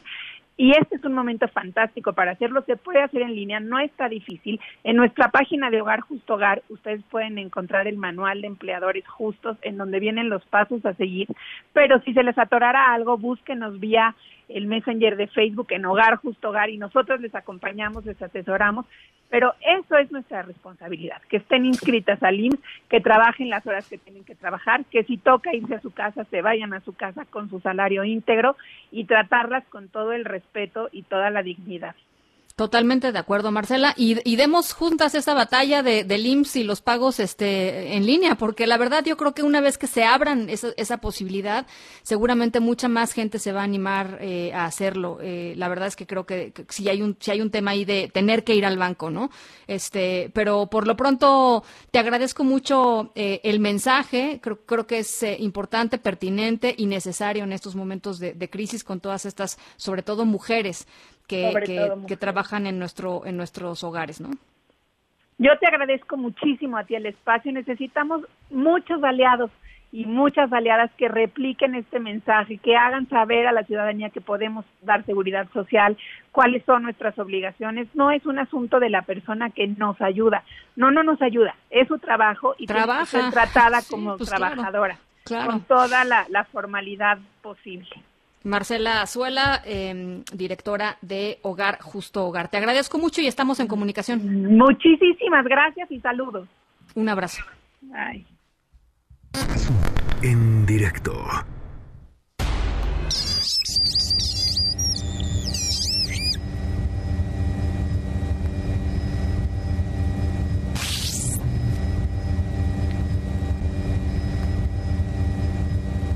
Estamos escuchando, parecía como, por un momento parecía como eh, Arturito, ¿no? De la Guerra de las Galaxias. Eh, pero no, es un dron, es un dron. Eh, ¿Ustedes sabían que hay nuevas formas de ligar en tiempos de cuarentena? Manteniendo la sana distancia, ¿eh? No crean que, no crean que estamos promoviendo nada que no sea total y absolutamente lo que han recomendado las, las autoridades sanitarias. Bueno, pues pueden haber flores, este, todo a través de, un dron, pueden mandarse cartitas de amor, este, en un ratito más les platico esta historia, es una historia de amor en la ciudad de Nueva York y que usó, entre otras cosas, un dron para irse, pues irse consolidando, digámoslo así, en tiempos de cuarentena. Son las seis de la tarde con dos minutos, regresamos con más. Pausa.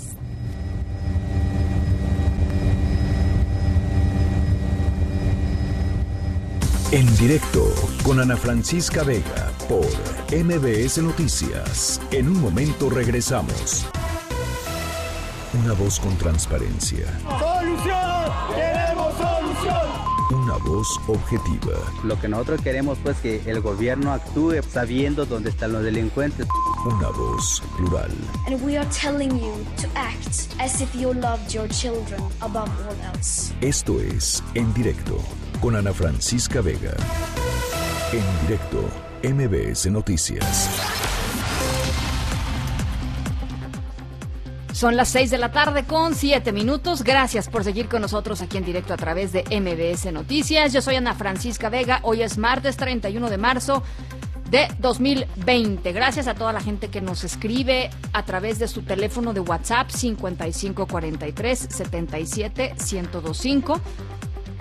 Otra vez, 5543 77 1025. Ahí estamos siempre con muchísimo gusto leyendo y recibiendo sus mensajes. Gracias también a todos los que nos escuchan en Torreón, Coahuila a través de Q91.1 y en Zacatecas a través de Sonido Estrella en el 89.9.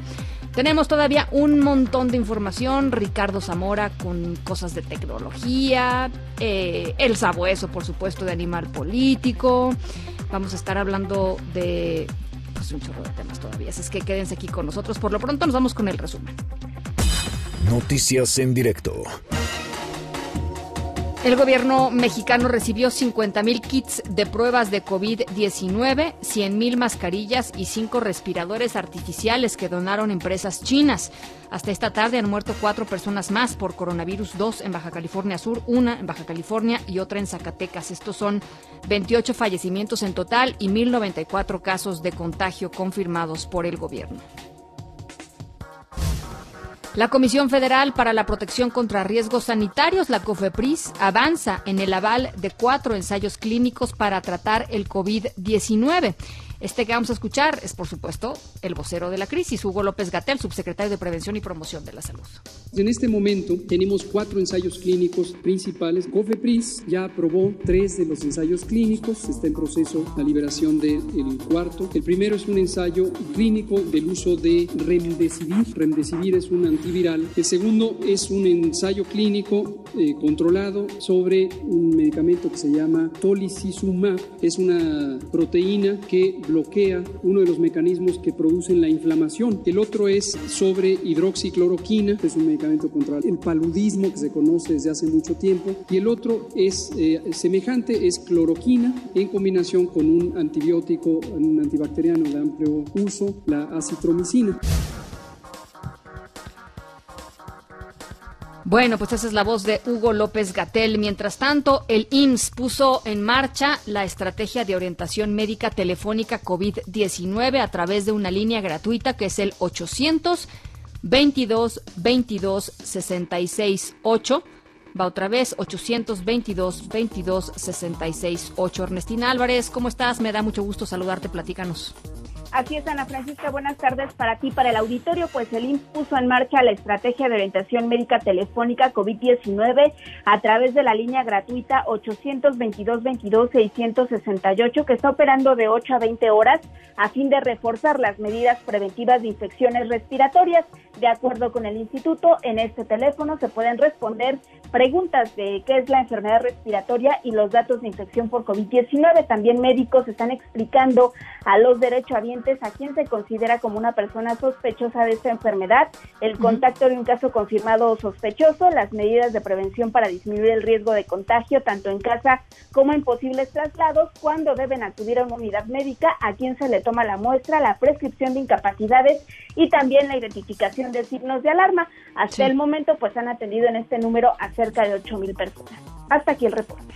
8 mil personas, Ernestina. Sí, ellos detallan que pues esta línea eh, ha tenido gran demanda y ahí pues toda la explicación sobre todo de qué es el COVID-19. Bueno, oye, por cierto, también eh, mañana miércoles el INE va a decidir el futuro de las elecciones, ¿no? En Hidalgo y en Coahuila estaban programadas originalmente para el 7 de junio, pero pues como todo, eh, quizá deban reprogramarse o definir eh, alguna otra fecha. En fin, también platícanos un poquito sobre eso. Así es, Ana Francisca, pues ante la emergencia por este COVID-19, el Instituto Nacional Electoral va a aplazar las elecciones locales para renovar el Congreso de Coahuila y los 84 municipios de Hidalgo que se celebrarían el 7 de junio. Hubo una reunión de los 11 consejeros electorales y prevén que esta elección se realice en agosto próximo, aunque la decisión se debe aún avalar en la sesión de Consejo General del INE que se va a realizar precisamente este miércoles. Bueno, pues eh, ya nos estarás platicando mañana. Gracias, Ernestina. Buena tarde. Linda tarde. El presidente Andrés Manuel López Obrador se reunió con abogados y con representantes de Constellation Brands, esta empresa a la que el gobierno le retiró los permisos para seguir con la construcción de una planta cervecera en Mexicali después de la consulta ciudadana de la que platicamos hace, hace unos días aquí, una consulta ciudadana en la que participó pues poquitita gente y todos votaron, es, eh, una mayoría de esa gente que participó dijo que no querían a la planta allá en, en Mexicali, la planta llevaba ya el 70% de la inversión hecha. Y bueno, pues Constellation Brands eh, pues tuvo que cancelar la, la, construcción, el resto de la construcción. hasta el momento no se ha informado a qué acuerdos llegaron el presidente López Obrador y Constellation, Constellation Brands. Nos vamos eh, a la pausa, las 6 de la tarde con 13, 13 minutos. Vamos a una pausa, regresamos con más. En un momento continuamos en directo con Ana Francisca Vega. Todos los días salimos a buscar la información que necesitas. Hoy, sin embargo, tenemos un compromiso muy especial. Contigo y con México. La situación nos obliga a hacer un esfuerzo adicional. Para mantenerte actualizado y protegerte al mismo tiempo. Somos los reporteros de MBC Noticias y no podemos detenernos. Queremos que nos apoyes quedándote en casa. Si te cuidas, nos cuidas. MBS Noticias, contigo en casa. Continúas escuchando en directo con Ana Francisca Vega por MBS Noticias. El sabueso. Información con olfato de animal político. Tania Montalvo, editora general de Animal Político, ¿cómo estás? ¿Qué nos trae el sabueso esta tarde? Platícanos.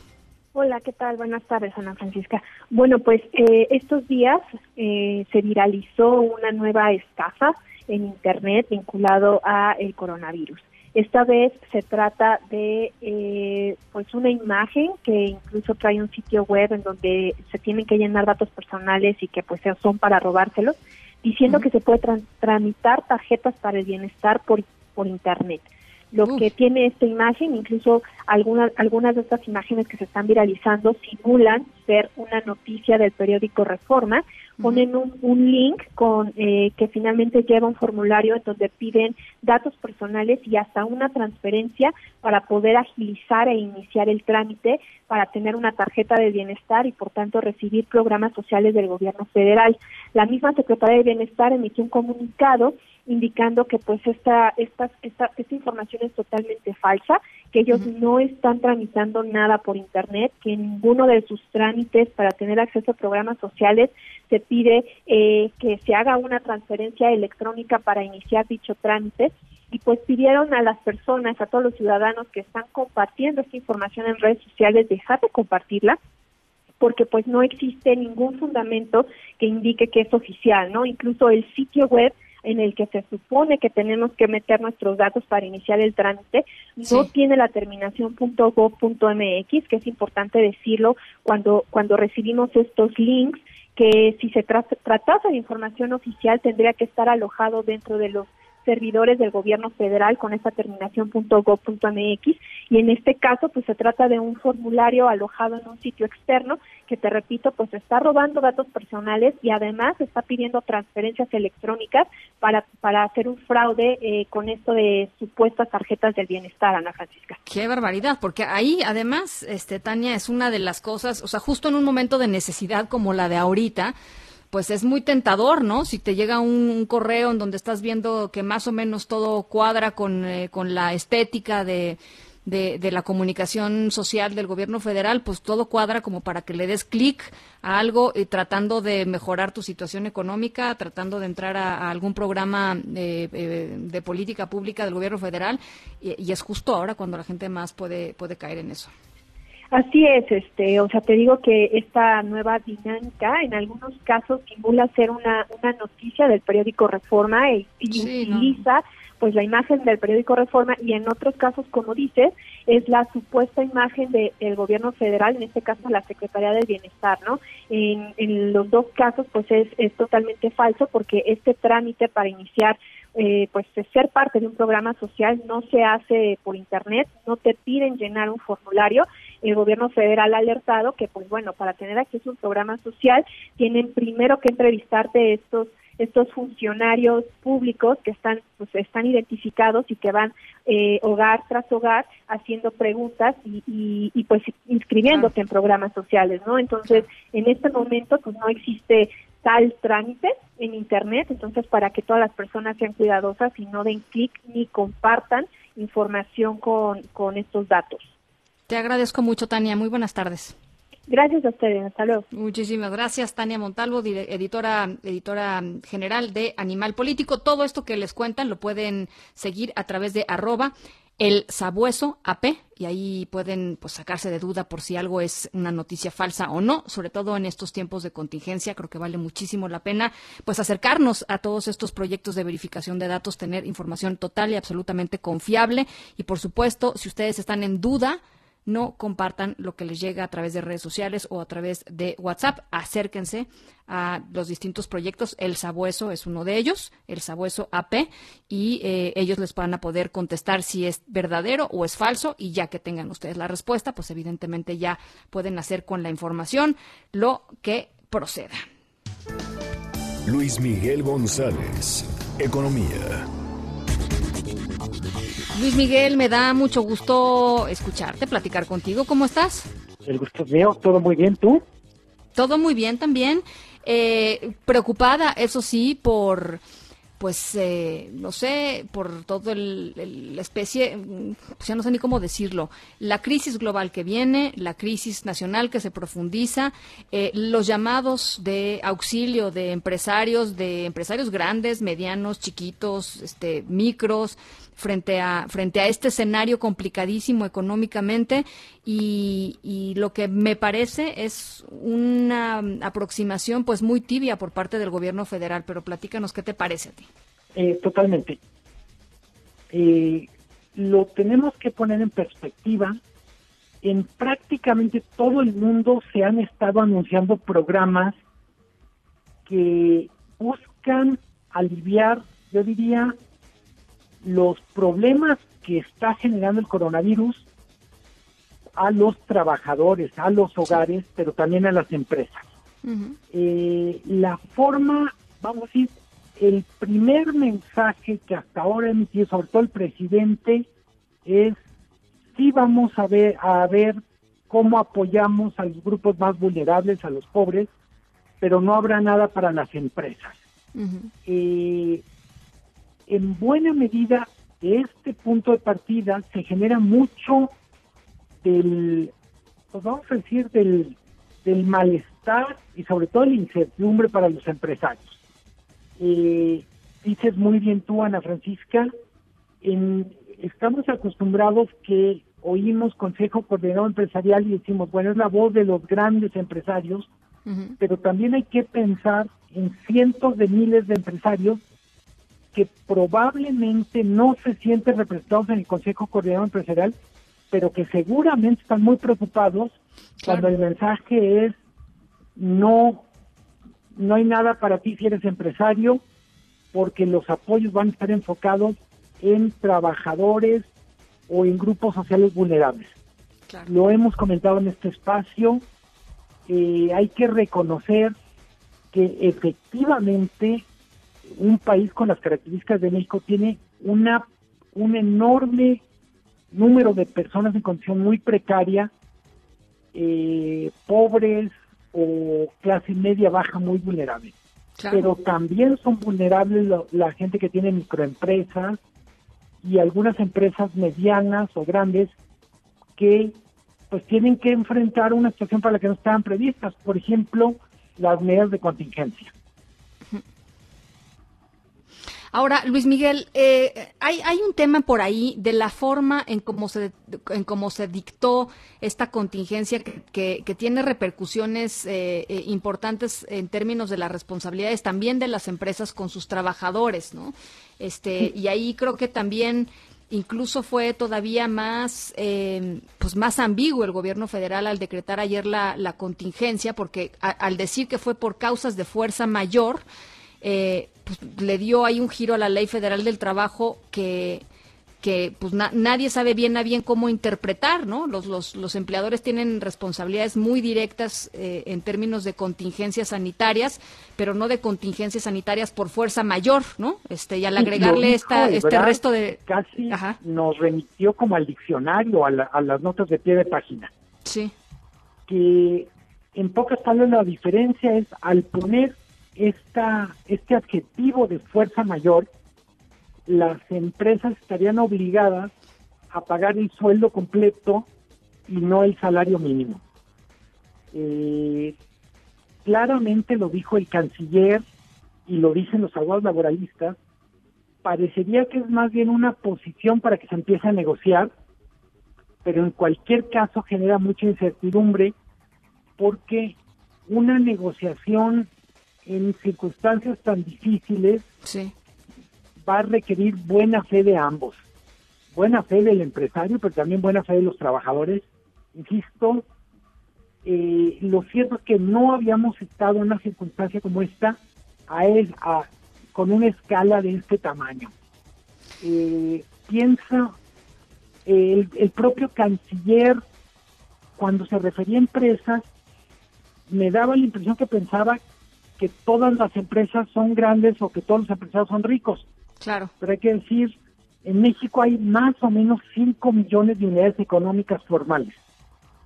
Y de esas, la infinita ma- mayoría son microempresas con dos o tres empleados eh, pienso que nos están escuchando, pues es la paletería que tiene en la esquina de su casa, la tienda de abarrotes, Claro, un- claro. una claro. papelería que tiene fotocopias y que vende regalos, un negocio que hace arreglos en la ropa, digamos costuras y eso.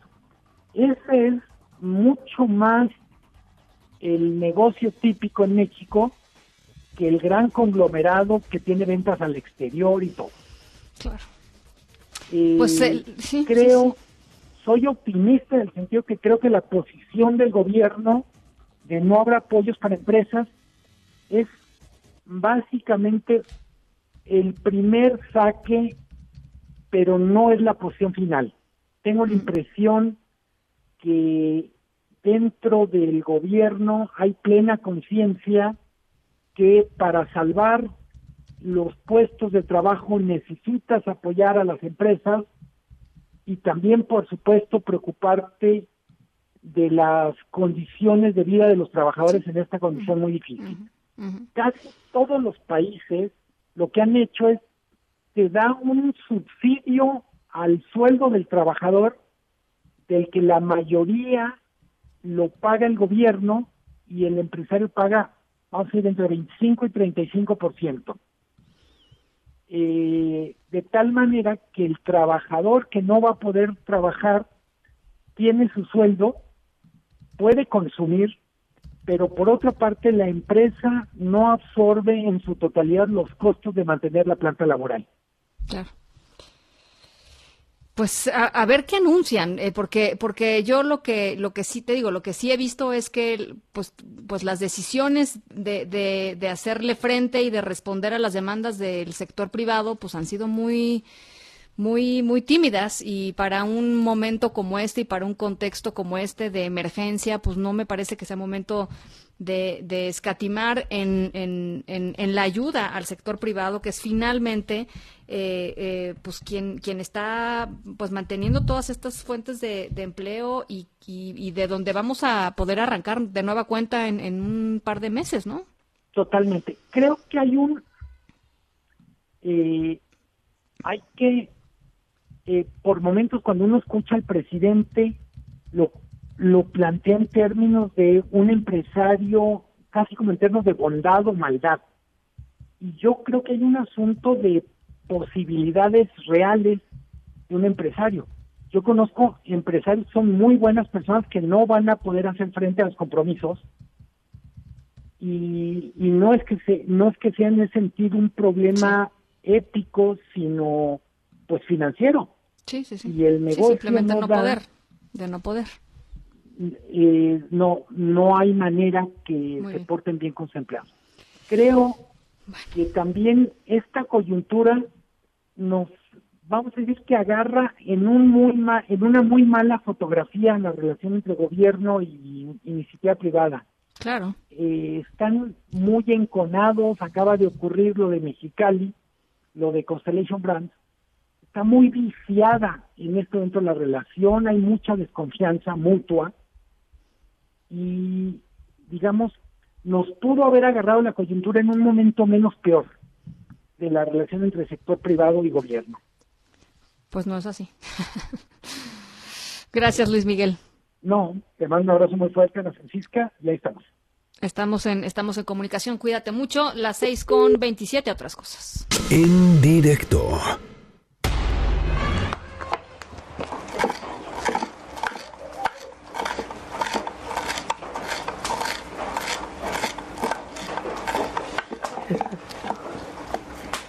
Bueno, cuando uno piensa en contingencia y en tener una cita amorosa en plena contingencia, pues piensa que eh, pues, este, o, se hace vía Skype, ¿no? O, o vía Zoom, o vía cualquier plataforma de video que te permita pues acercarte a otra persona, o no se puede hacer.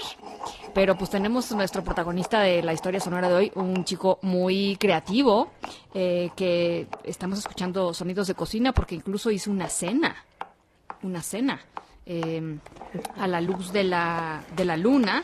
eh, realmente no una cena romántica cercana, con la sana distancia de por medio, pero la hubo. Nadie salió de su departamento, nadie usó eh, ninguna eh, pues app de videoconferencias, o sea, no, no usaron esa tecnología. ¿Cómo fue que lo hicieron? Bueno, hasta se vieron después, en plena contingencia, sin tocarse, sin acercarse. Este, él fue a visitarla. Ya les voy a platicar al ratito cómo le hizo. Por lo pronto, nos vamos a la pausa. Son las 6 de la tarde con 29 minutos. Regresamos.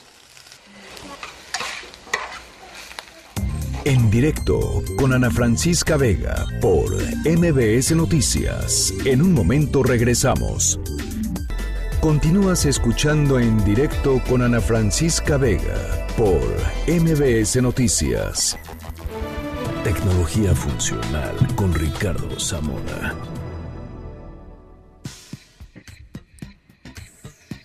Ricardo Zamora. ¿Cómo estás, Ana? ¿Cómo va, Bien, ¿Cómo va esta cuarentena? Contenta de escucharte. Pues ya soy como una mujer llamada Nel, pero. no. Bueno, pues guardándonos, ¿no? Como nos dicen las, las, las autoridades las sanitarias. autoridades, ¿no? Pero pues este- fíjate que es muy curioso, Ana, porque lo que vamos a platicar el día de hoy es como estamos buscando información y evidentemente esto va cambiando semana a semana. Entonces me llamó mucho la atención ver, ahorita estaba revisando las tendencias de búsqueda en Google y ver que, por ejemplo, el interés de búsqueda para en casa, todo lo que esté vinculado con, con hacer algo en casa en México, alcanzó el nivel más alto desde 2004 en las tendencias de búsqueda de Google, ¿no? Entonces, los mexicanos nunca eh, buscaron tanto eh, información de qué hacer en casa, ¿no? Entonces, por ejemplo, para darnos una idea, en comparación con la semana del 16 de marzo, eh, creció en un 30%, ¿no? Eh, otros de los términos que han crecido, los mexicanos nunca han buscado tanto acerca del término cerrar. Es muy cu- curioso, esto se duplicó eh, la semana pasada en comparación eh, con el periodo anterior, un aumento pues del 75, pu- casi se duplicó, un aumento del 75%. ¿Por qué estamos buscando cerrar? Pues porque estás buscando qué va a pasar con tu tintorería, con tu tienda, con tu restaurante, con los negocios, con las oficinas, ¿no? Es un término que, que, que refleja mucho qué es lo que está ocurriendo en la Ciudad de México y, y también en el país. Pero este es, esto es también una referencia de cómo nos estamos preparando para lo que viene. La búsqueda, eh, el interés de búsqueda creció en un dos, en un perdón, 2.850% la semana pasada de fase 3 coronavirus, ¿no? Y los estados que más están buscando información de coronavirus en, en el país son en los primeros cinco lugares, Baja California Sur, Guanaja- Guanajuato, Aguascalientes, Quintana Roo y Yucatán. Ahora, ¿qué es lo que ocurre, por ejemplo, con Quédate en casa en la última semana?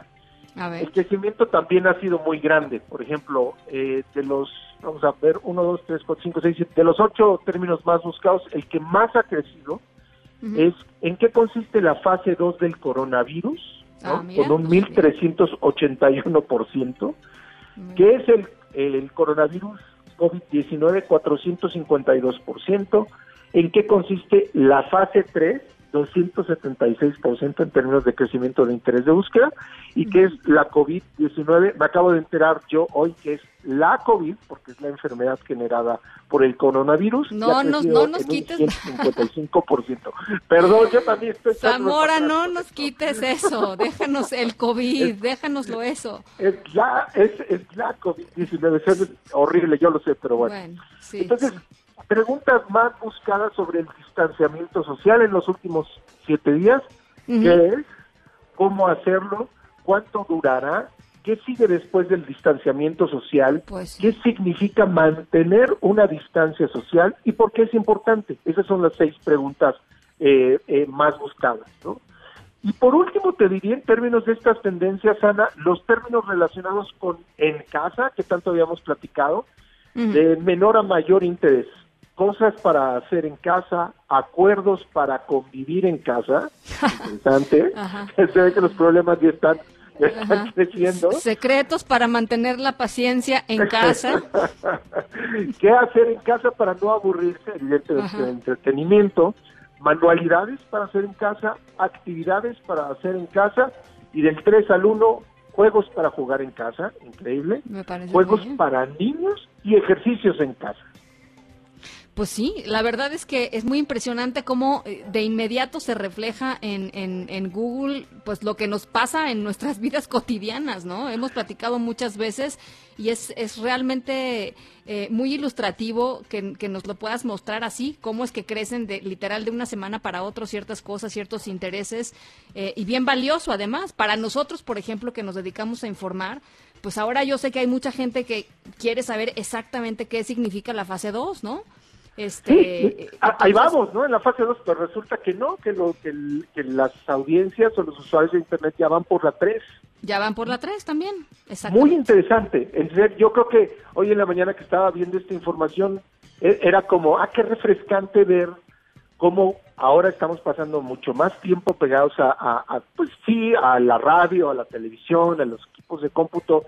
Esta nueva realidad nos ha planteado estar interactuando de una nueva manera y eso ha transformado nuestros eh, nuestros nuestras preguntas no hay un sitio que traigo por último Ana que está muy me encantó lo estoy viendo. Sí, a ver ¿Qué tal? cómo lo viste pues me parece este ahora sí que Google lo sabe todo de nosotros y, y, lo entiende y lo entiende todo de nosotros, ¿no? A ver, pero ¿por qué no nos platicas tú?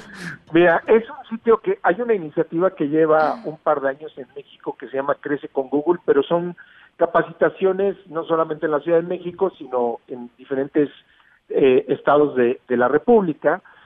Y ahora, pues evidentemente como las personas no pueden irse a capacitar a un evento, la apuesta es que utilices Internet, un portal que se llama, se llama Crece con Google en casa, y tengas la posibilidad, si trabajas desde casa, quieres aprender de manera remota, quieres hacer actividades con tu familia, quieres llevar tu negocio desde casa, ahora es uno de los grandes retos que tienen los pequeños y medianos negocios. ¿Cómo van a resolver este desafío que tienen con la situación de, de un, digamos, una emergencia sanitaria como la que estamos teniendo nosotros? Enseñar a distancia o bienestar en casa.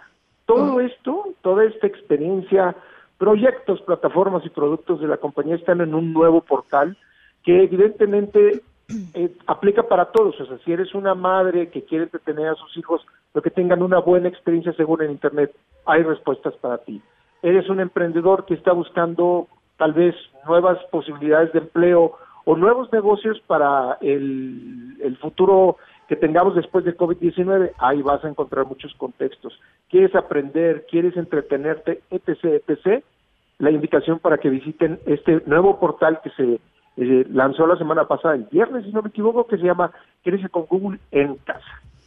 Bueno, pues se las mandamos, eh, se los mandamos, se los compartimos en estos momentos a través de las redes sociales. Yo le di dos o tres clics y la verdad es que, pues sí, llegas a, a, cosas muy particulares y, y muy pues sí, ¿no? Como muy eh, dirigidas a necesidades súper, súper específicas que puedas tener este, en este momento y en esta coyuntura, ya seas este pequeño negociante, ya tengas este, tu proyecto desde casa, ya quieras aprender, ya quieras este, pasarla bien con tu familia, ya quieras estar este, en un momento zen en tu casa, en fin, eh, vale la pena echarle un ojito, creo que, creo que pues les puede ayudar eh, en mucho en estos momentos. Gracias, Zamora, te mando un abrazo y cuídate mucho. Igualmente, Ana, fuerte abrazo a ti y a los que nos escuchan. Bueno, pues. Eh... En directo con Ana Francisca Vega. Bueno. ¿Qué les parece si hablamos de otras cosas? Como por ejemplo, de la gran Selena Quintanilla. Qué impresionante mujer, qué energía, qué pena y ya son 25 años de su muerte. Y nuestro querido jefe de información de en directo, Rafael Arce, nos preparó esto. Vamos a escucharlo. ¿Recuerdan que les comentamos que en tiempos de aislamiento social la infidelidad crece? Solo importa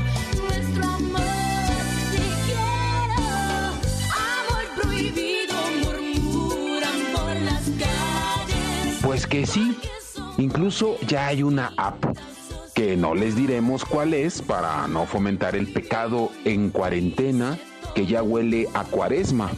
Pero sí, dicen que ya tiene varios suscriptores. sientes en mi pobre corazón saltar. Esa que le hago cartas noche y día, que no puedo entregar. No más cuidado. No vaya a ser que amor de lejos resulte de pensarse. No vaya siendo que cuando termine este aislamiento te digan, Si una vez dije que te amaba, ay me arrepiento. Si una vez dije que te amaba, no sé lo que pensé, estaba loca. y aunque no estés contagiado del COVID-19, te sientas pa'l perro.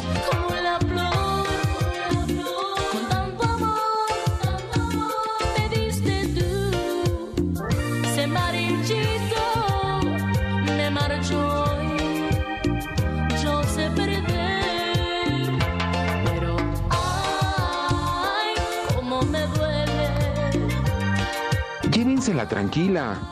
¿Para qué buscarse más problemas? Mejor ocupen su tiempo en arreglar los pendientes de la casa. Carcacha, paso a pasito, no dejes de tambalear. Carcacha, poco a poquito, no nos vayas a dejar. Ya dejen ese celular que se van a quedar viscos. Mejor échense un baile a manera de ejercicio. Sí,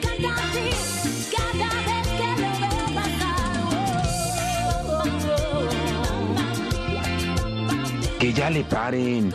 Y dale con eso de querer andar de traviesos en esta cuarentena. Sosiéguense. No, porque yo pienso que cuando te casas con una persona es algo es un paso muy serio y la ah, infidelidad es una cosa pues yo no perdida porque hay muchas ah, epidemias epidemias correcto Ah, diseases como el sida y es mucho peligro por ser por solo una noche de, de, de fun como dicen Pero a lo No mejor si creo. nada más, si o sea, no ya tan, tan... si yo puedo ser fiel mi Ajá. esposo también ¿por ¿y qué si no? eres fiel? sí claro En serio. Mejor descarguen sus impulsos y energías de otra forma. Suden. Suden. Baila, baila esta cumbia, mueve, mueve la cintura. Todos las manos en alto y griten, griten con locura. Sirvan estos humildes consejos como un homenaje a la reina del Tex-Mex, Selena Quintanilla, nuestra Selena. ¿Es lo que comes cuando vas a Monterrey? Bueno, me, me gusta comer, pero no me gusta el sabor después. Me, me, me gusta echar mucho de ah, este chile. Pero está bien, sí me encanta comerlo. Entonces, pero el platillo favorito ahora que vas a México. Mejor, mi mejor pla- platillo es ah, ah, carne tan pequeña. Carne la tan pequeña. Ajá. Con chile picante. Con mucho chile. Porque Selena o Selina no ha muerto. Es que para mí, Selena no ha muerto. Vive en mí, vive en mi historia, en sus canciones, en sus videos. No morirá. Pues sí, vaya un recuerdo sentido para Selena Quintanilla a 25 años de su muerte. ¿Tiene el COVID-19 un lado bueno? Tratemos de hallarlo. Esta historia continuará. En directo, Rafael Arce Ruiz. Si me vuelves a llamar, yo te vuelvo a colgar. Ya me cansé de escuchar. En un momento continuamos en directo con Ana Francisca Vega. Continúas escuchando en directo con Ana Francisca Vega por MBS Noticias. Bueno, pues se acuerdan que hace unos días el gobernador de Puebla dijo que el coronavirus era una cosa nada más de personas acomodadas, que a la gente humilde no le daba coronavirus, él dijo a los pobres, ¿no? A nosotros los pobres no nos da no nos da coronavirus, obviamente, pues se le vino el mundo encima porque eso es una falsedad. Pero pues no conforme con eso, ahora qué creen lo qué creen que dijo? Vamos a escucharlo. Y por eso estamos actuando así, ¿verdad? Sí. Entonces yo les propondría que quien tuvo coronavirus, pues sí, con todas las restricciones, Continúe con los cuidados. con los cuidados, su caldo de pollo con cebollita y chile bien picoso. Un ajo. En directo.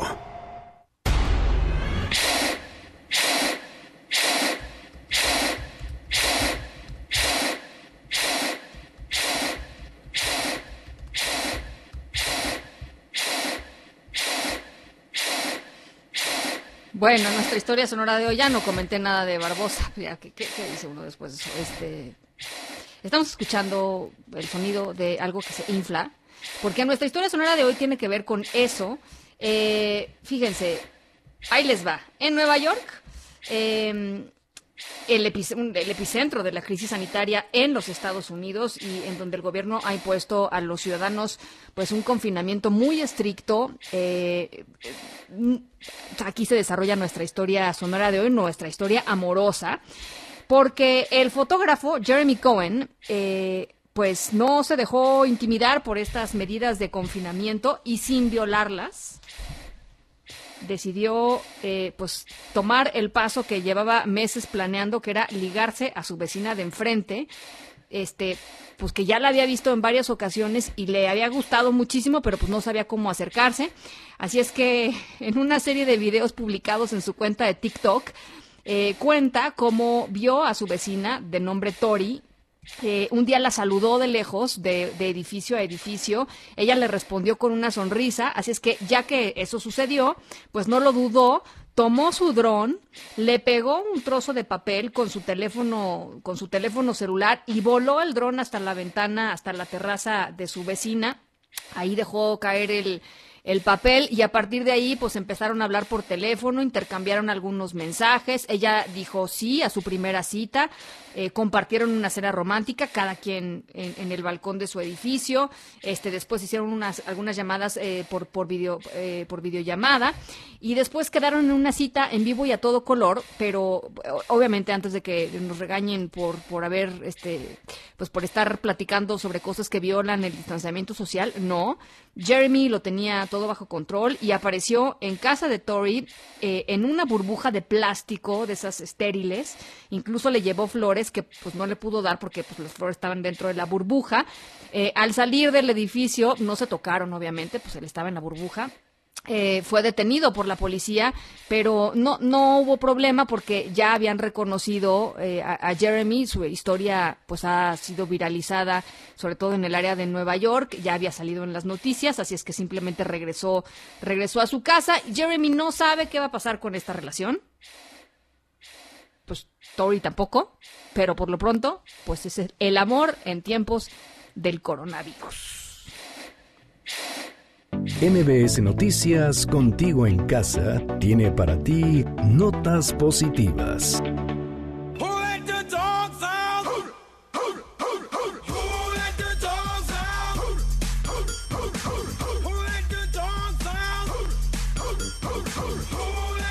Karime López, jefa de redacción de En Directo, ¿por qué estamos escuchando esta canción?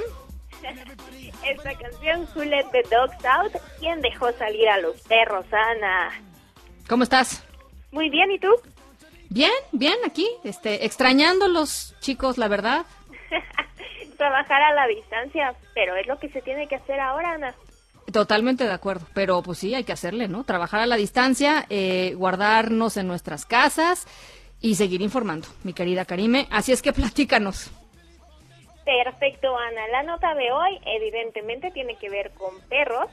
Te cuento que investigadores británicos están entrenando a estos perros junto con eh, una ONG especializada para que puedan detectar coronavirus. ¿Cómo está eso? Pues mira, lo que hacen es, no es la primera vez que los perros hacen esto, ¿eh? ya lo han Ujú. hecho con cáncer, Parkinson, otras enfermedades. Ujú. Les ponen un par de muestras a los perros y cuando encuentran o cuando esa muestra tiene el virus, le enseñan a los perros a ladrar o hacer algún tipo de comportamiento. Entonces, también pueden detectar pequeños cambios de temperatura. Ah. La idea es que puedan llevar a estos perros a, por ejemplo, parques, aeropuertos, y cuando detecten que una persona tiene los síntomas o el virus, podría ladrar. Entonces, lo que detectaría sería el, el cambio en la temperatura, que podría ser por, cual- por muchas razones. Eh, coronavirus, una de ellas, ¿no? Eh, pero podría ser una influenza normal o podría ser alguna otra enfermedad. Pero de todas maneras levantaría la alarma, ¿no? Sí, o sea, la temperatura sería uno de los síntomas que los perros detectarían y también como que quieren afinar el olfato para que puedan detectar este virus que pertenece a COVID-19. O sea, particularmente COVID. Exacto. Exactamente. Mira. Digo, no es la primera vez que lo hacen, lo han hecho con cáncer, Parkinson, Sí, sí, sí. y ahorita el reto es que lo hagan con coronavirus. Eh, no es también un trabajo de un día para otro, les va a tomar aproximadamente seis semanas y ya informarán de resultados. Esto se está haciendo en Reino Unido, pero es un avance bastante bueno que igual podría replicarse en otros lugares. Pues sí, este, ¿y y para cuándo? Me decías que todavía falta, pero más o menos, ¿saben? No. Ahorita se están tomando unas seis semanas para entrenarlos y ya de ahí es una ONG, pretenden presentárselo al gobierno y buscar formas de extenderlo al menos en Reino Unido. Muy bien. Bueno, Karime, pues te agradezco mucho. Ana, buenas tardes. Cuídate, guárdate en casa. Aquí estoy con los perros escuchando la noticia. Me parece muy bien. Gracias, Karime López, jefa de redacción de En Directo. Son las 6.56 y nosotros ya nos vamos a nombre de todos los que hacen posible este espacio. Gracias por acompañarnos esta tarde de martes. Eh, yo soy Ana Francisca Vega. Se quedan como siempre con Gaby Vargas. Después, ya saben, charros contra gangsters. Pasen muy buena noche. Quédense en casa, cuídense mucho, coman bien, duerman bien, mantengan altas sus defensas y su ánimo y los dejamos con un poquito de Selena. Hasta mañana.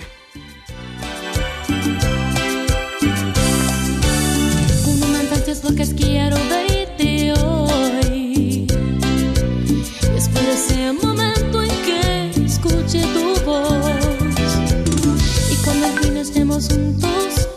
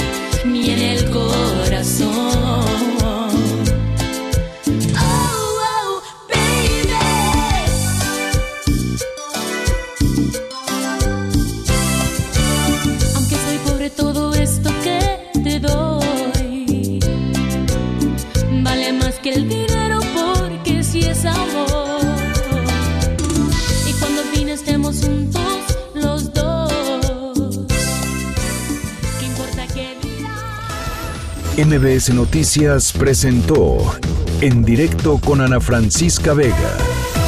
Información para todos. Este podcast lo escuchas en exclusiva por Himalaya. Si aún no lo haces, descarga la app para que no te pierdas ningún capítulo. Himalaya.com